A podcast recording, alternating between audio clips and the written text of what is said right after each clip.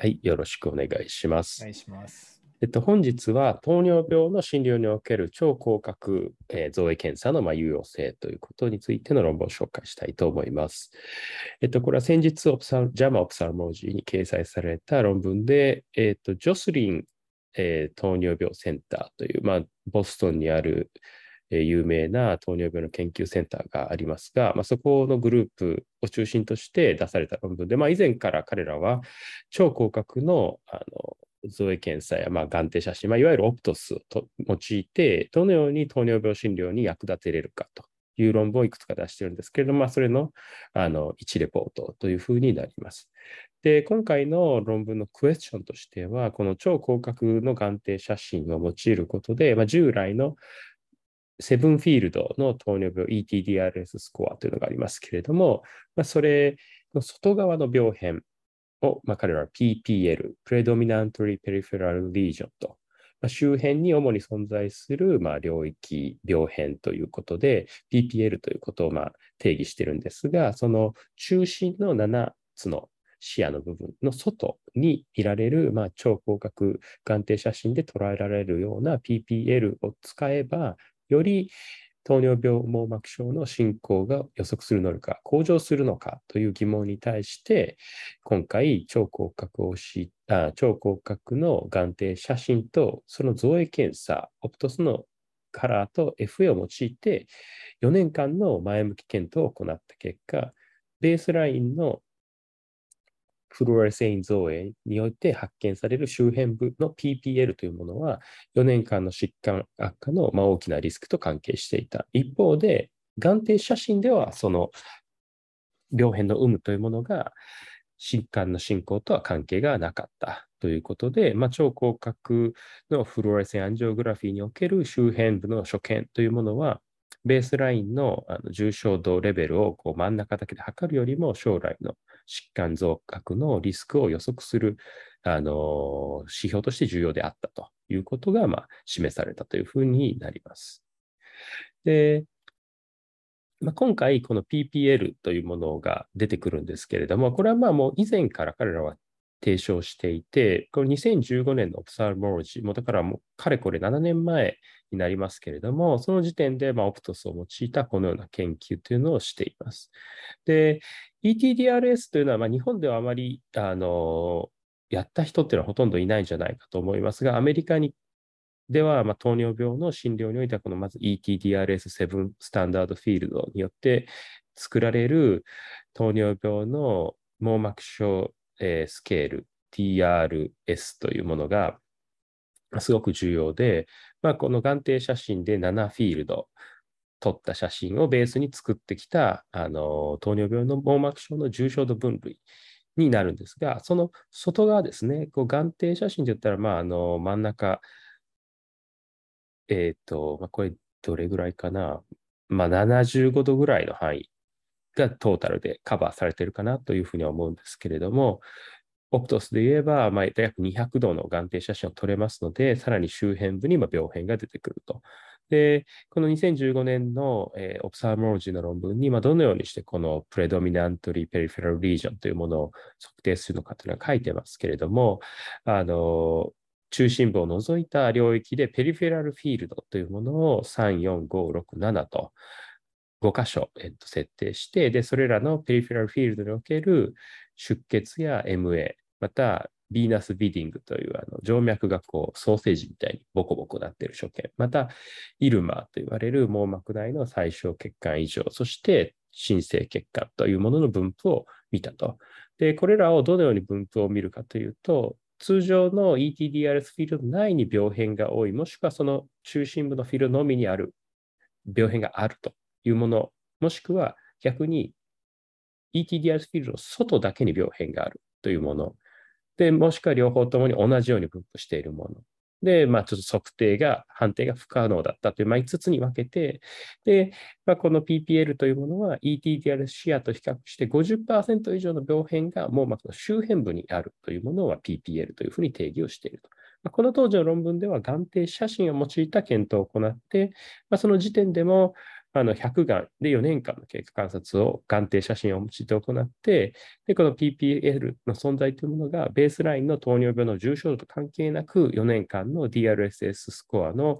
2段階以上の増悪、そして PDR への進行と関係していたということから、まあ、周辺部の情報というのは糖尿病の網膜症重症化に関する重要な情報を持つというようなことを報告していました。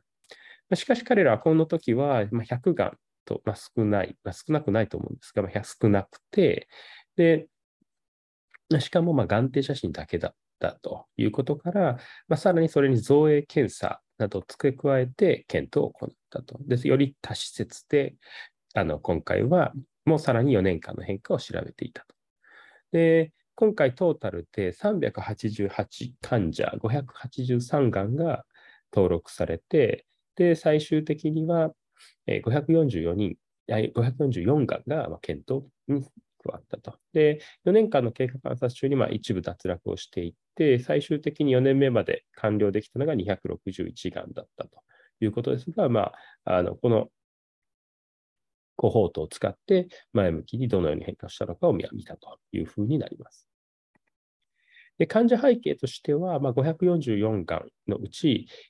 周辺部にま主に存在する病変というものを眼底写真では41%で認めて、造影検査では46%にま認めていたと。で視力は今回あの NPDR の患者で、かつ糖尿病網黄斑浮腫を認めない症例なので、ETDRS のレタースコアで中央値86文字、まあ、いわゆるほぼほぼ1.0ぐらいというぐらいで、まあ、良好な視力です。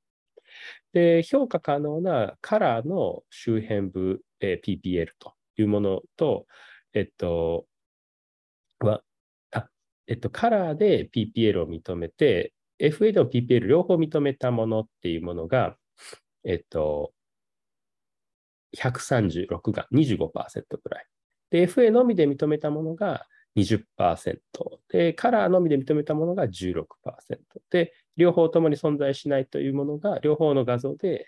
PPL がなかったというものがまあ39%ということで、あのこの周辺部の異常というものは、眼底写真と造影検査でややこう発見率やまあ見え方が異なるということが、ま、今回の一つ大事な部分になります。で、この PPL ある目のうちで出血や MA というような病変というのは最も多くて、えっ、ー、と、フィールドとしては346ということなので、えー、情報のテンポラールの部分に、まあ、やや多く見られたと。他の下方やナザールの下方に比べたら情報及び時速側にま多く見られたということが分かったということになります。で、4年間のうちに治療というものは、あの、フィジシャン、眼科医の判断で行うことができて、全体としては18%の上で治療が開始されたと。で、糖尿病、網膜症への治療が11%。まあ、これつまりレーザー治療だと思いますけれども、PDR になったということで PRP を行われたとか。で、DME に対する治療というのは14%であったと。で、糖尿病やあの DME に対して以外の対する治療を受けたのは1%で過ぎなかったということで、まあ、それは大きくはなかったということになります。まず、あの、各網膜のその重症度の変化になりますけれども、これは、あの、各時点でのマイルド NPDR からセビア NPDR までのあの比率がどう変化していくかというふうになりますけれども、まあ、ベースラインの時点で、えー、っと、症状悪化したものが全体では40%ぐらいいたということになりますけれども、ベースラインでマイルド NPDR が40%、で、モデレイト NPDR が40%で、えー、モデレート CBINPDR が26%で、CBINPDR が43%ベースラインにいたのに、が、のうち40%ぐらいが2段階以上、もしくは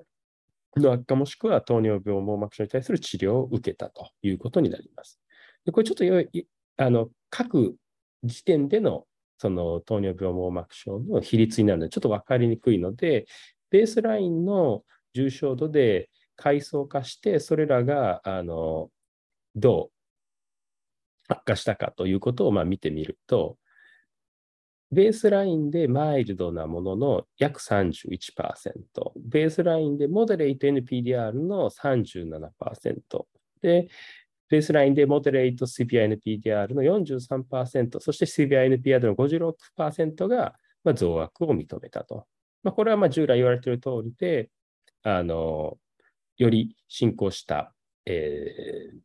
ー、DR、DRS スコアでまあ高いものほどより増悪しやすいということが分かってますので、まあ、それに準じた結果になるというふうに思います。では、ベースラインのその PPL の存在というものが、それに予測に影響するのかということをま見てみた場合ですけれども、まずこのカラー、眼底写真で見られた PPL を見てみると、PPL がベースラインであったものとないものを見てみても、両軍間でその増悪の確率というものには差がなかったと。で、これをハザードレーションで見ても、まあ、0.78、P1、0.13ということで、このカラー PPL の有無というものが疾患増悪のに対しての影響というのはあの見られなかったと。に対して、造影検査で確認された PPL というものが存在するものでは、それがベースラインないものに比べると、優位に増悪をしている症例がま多かったと。で、ハザードレーションで1.72で、ま P1.001 以下ということで、ベースラインに周辺部のに主に見られる造影検査で発見できる異常所見というものがある症例では、それがない症例よりも優位に増悪していく症例がま多かったということがまこれでわかります。でまあ、この研究の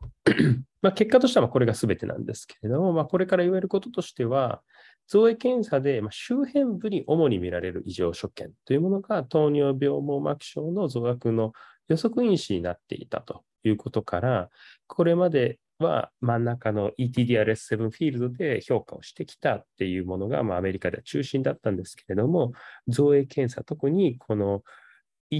ウルトラワイドフィールドな造影検査で管理することの重要性というものが示されたというふうになると思います。で、実際にこの DRSS スコア以前より、この周辺部の病変の重要性というのは言われていたんですけれども、まあ、これが測定手段、まあ、その眼底写真の範囲とか、まあ、それが周辺部を定量的に評価するのが大変ということなどから、まあ、あの ETDRS っていうものがまあ一応普遍的なものとして設定はされてたんですが、まあ、今回このオプトスの登場によって周辺部までかなり正確に定量的に観察することが可能になったということで、まあ、こういう周辺部の情報っていうものを糖尿病管理にもっと組み込んでいく必要があるんじゃないかということに一つ大事なエビデンスが追加をされたんじゃないかというふうに思います。で、現在、その糖尿病の重症度判定っていうのの、まあ、見直しっていうのがすごく叫ばれてて、で、現在、いろんなチームが多分、アメリカのみならずこうヨーロッパ、一緒にやってるかちょっと知らないですけど、進んでいる中で、まあ、今回のようなデータから、まあ、オプトスとかっていうものは、DR 診療のまあ必須ツールになるかちょっとまではわかんないけれども、あの周辺部の病変というものをきちんと評価して判断するということが大事だということをサポートするデータ、エビデンスになってきているかと思います。今回のようなデータっていうものが積み重なることで、まあ、オプトスってもう出て10年以上経つと思いますけど、まあ、それがいかにこうクリニカルに大事かということが、あの、よりエビデンスを持って示されてきているので、こういうことが積み重なることで、オプトスがそのコストに見合うツールであるというふうになったら、もうこういったあ大規模臨床試験とかに、まあ、オプトスというのは絶対いるみたいな、まあ、今で言えば OCT みたいになる可能性はあるんじゃないかというふうに思います。まあ、ただ、あの、多分このようなあの臨床の結果だけじゃなくて、これがあの管理にこれぐらいの早く早期に介入することで、医療経済的にこれぐらいペイできるみたいな話がさらに積み重なった後にそういった変化が起こってくるんじゃないかというふうに思うので、まあ、やはりこうオプトスって登場して10年経ってやっとここまで来たのかなというところですが、まあ、まだしばらくはかかるんじゃないかというふうにも思います。ということで、まあ、今回のまとめとしては、まあ、周辺部にこうやって観察される主に観察される血管異常っていうのは DR の増悪を予測する重要な因子であったということで、まあ、このオプトスやまあ他の超広角眼底写真、まあ、いわゆる200度近く取れるような眼底写真における造影検査というものは重要な糖尿病進行の予測因子であるけれども、まあ、今後それがどのようになっているかということがま楽しみであると。で、さらにまこれが造影検査なので、やはりこうちょっと毎回するの大変だということから、まあ、最近で言えば OCT アンジオグラフィーで代用可能なのかということは、ま、今後、あの、興味深いところですし、まあ、こう論文内では、まあ、もっと言えばこう、そもそも FA じゃなくて、眼底写真で、例えばディープラーニングなどを用いることで、まあ、これまではあの人では評価しにくかったような所見から、FA などがいらないようなあの形であのバイオマーカーとして何かを見つけることもできるんじゃ、予測することができるんじゃないかというような記載もあって、まあ、どうなっていくのかというところが、まあ、今後も楽しみだなというふうに思います。まあ、こうやってこの一つの技術が世に出て、で、それを、まあ、きちんとしたデータとあのデザインを用いて、エビデンス化していって、まあ、それが世に普及するっていうこの流れというのは、すごくあの綺麗だと思いますし、まあ、他にもこのウルトラワイドフィールドを用いた糖尿病の分類っていうもの、同じグループからたくさん出ているので、まあ、それらを見てみると、まあ、どのような流れと戦略でこう技術を広げていってるのかっていうことのまあ参考になるんじゃないかと。いうふうに思います。はい、以上になります。はい、ありがとうございます。えーやっぱりね OCTA が代用可能かっていうことが一番ね、うん、ポイントかなと思うけど実際は技術的には可能なんかな周辺部のああいうところってうんいや結構きついですよね結構きついっていう感じだね、うん、うん、まあその、うん、まだまだいろいろ克服しないといけないものがあるっていうところで、例えばあの今のオプトスの一番新しいシルバーストーンですかね。あれだとあの、OCT アンジョとかじゃないですけど、まあ、OCT の B スキャンだったらかなり周辺部まで一本のそのライン、断面図は取れてるんですよね。でも、あの、まあ、例えば、そんな周辺200度までいかなくても、まあ、100度とかを超えてくると、まあ、網膜ってすごくまあそもそも薄くなってきて、うん、で、従来の網膜のその血管の層っていうのは中心部付近だったら3層ないし4層の血管の層があるんですけど、周辺部になったら2層にままずなるんですよ。周辺部と言わずも、10何ミリフォベアから離れるだけで2層になってて、でそうなってくると内装がすごく薄くなってくるから、それをセグメンテーションするのとか難しくなったりとか、で、湾曲してるんで、その、光の、言ったらシグナル自体もすごくこう、あんまり綺麗じゃない？とか、まあ、すごくまあ、技術的にチャレンジングなところがあって、で、そこを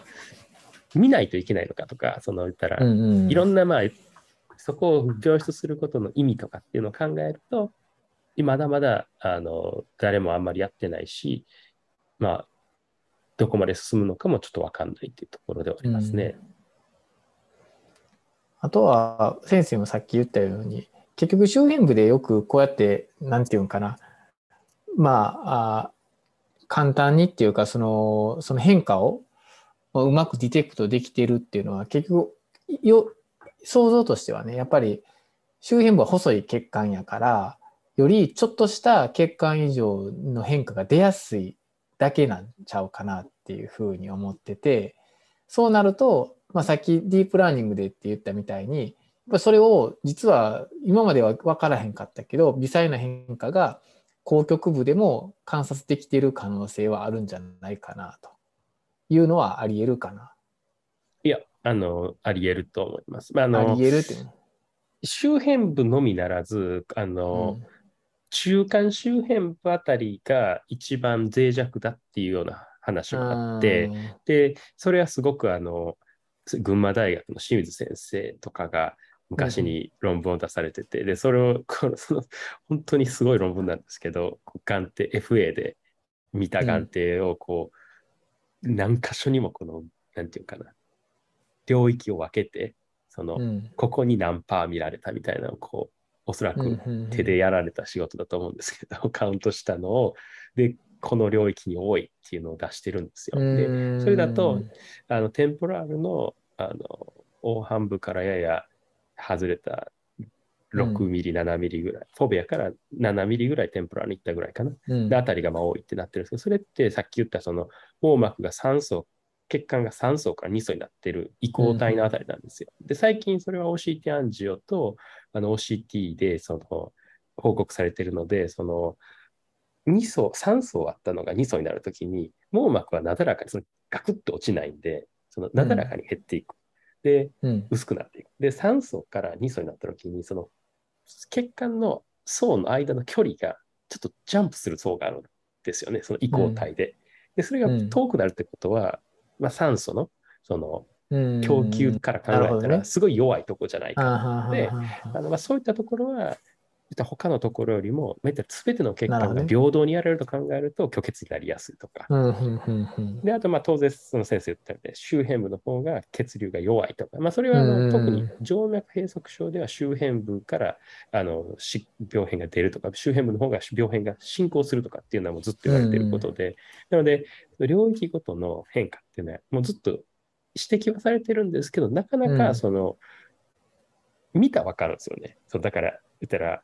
造影検査とかでもパッて見たら、あ、周辺部ちょっとより悪いよなとか思うけど、それをうまくシステマティックにその評価するとやっぱすごく難しくて、そのうん。うんいや、眼科専門医、網膜専門医なら見たらわかるよねっていう話を、その誰でもわかる形に、そのデザインとして、こうシステムとして落とし込むってやっぱ結構難しい作業だと思って、うん。特に周辺部って今までは画像ができないから、言ったら初見だけじゃないですか。あった、うんうんなかった。だと、まあ、結構主観的なのが、まあ、それが評価しやすくなってきたから、だんだん形になってきてるんかなっていうのは思いますね。だから、どう、ほんまに大事なのか、だ今回とかほんまに大事、周辺部の情報こそが真ん中よりも大事だったっていうデータですけど、こういうのが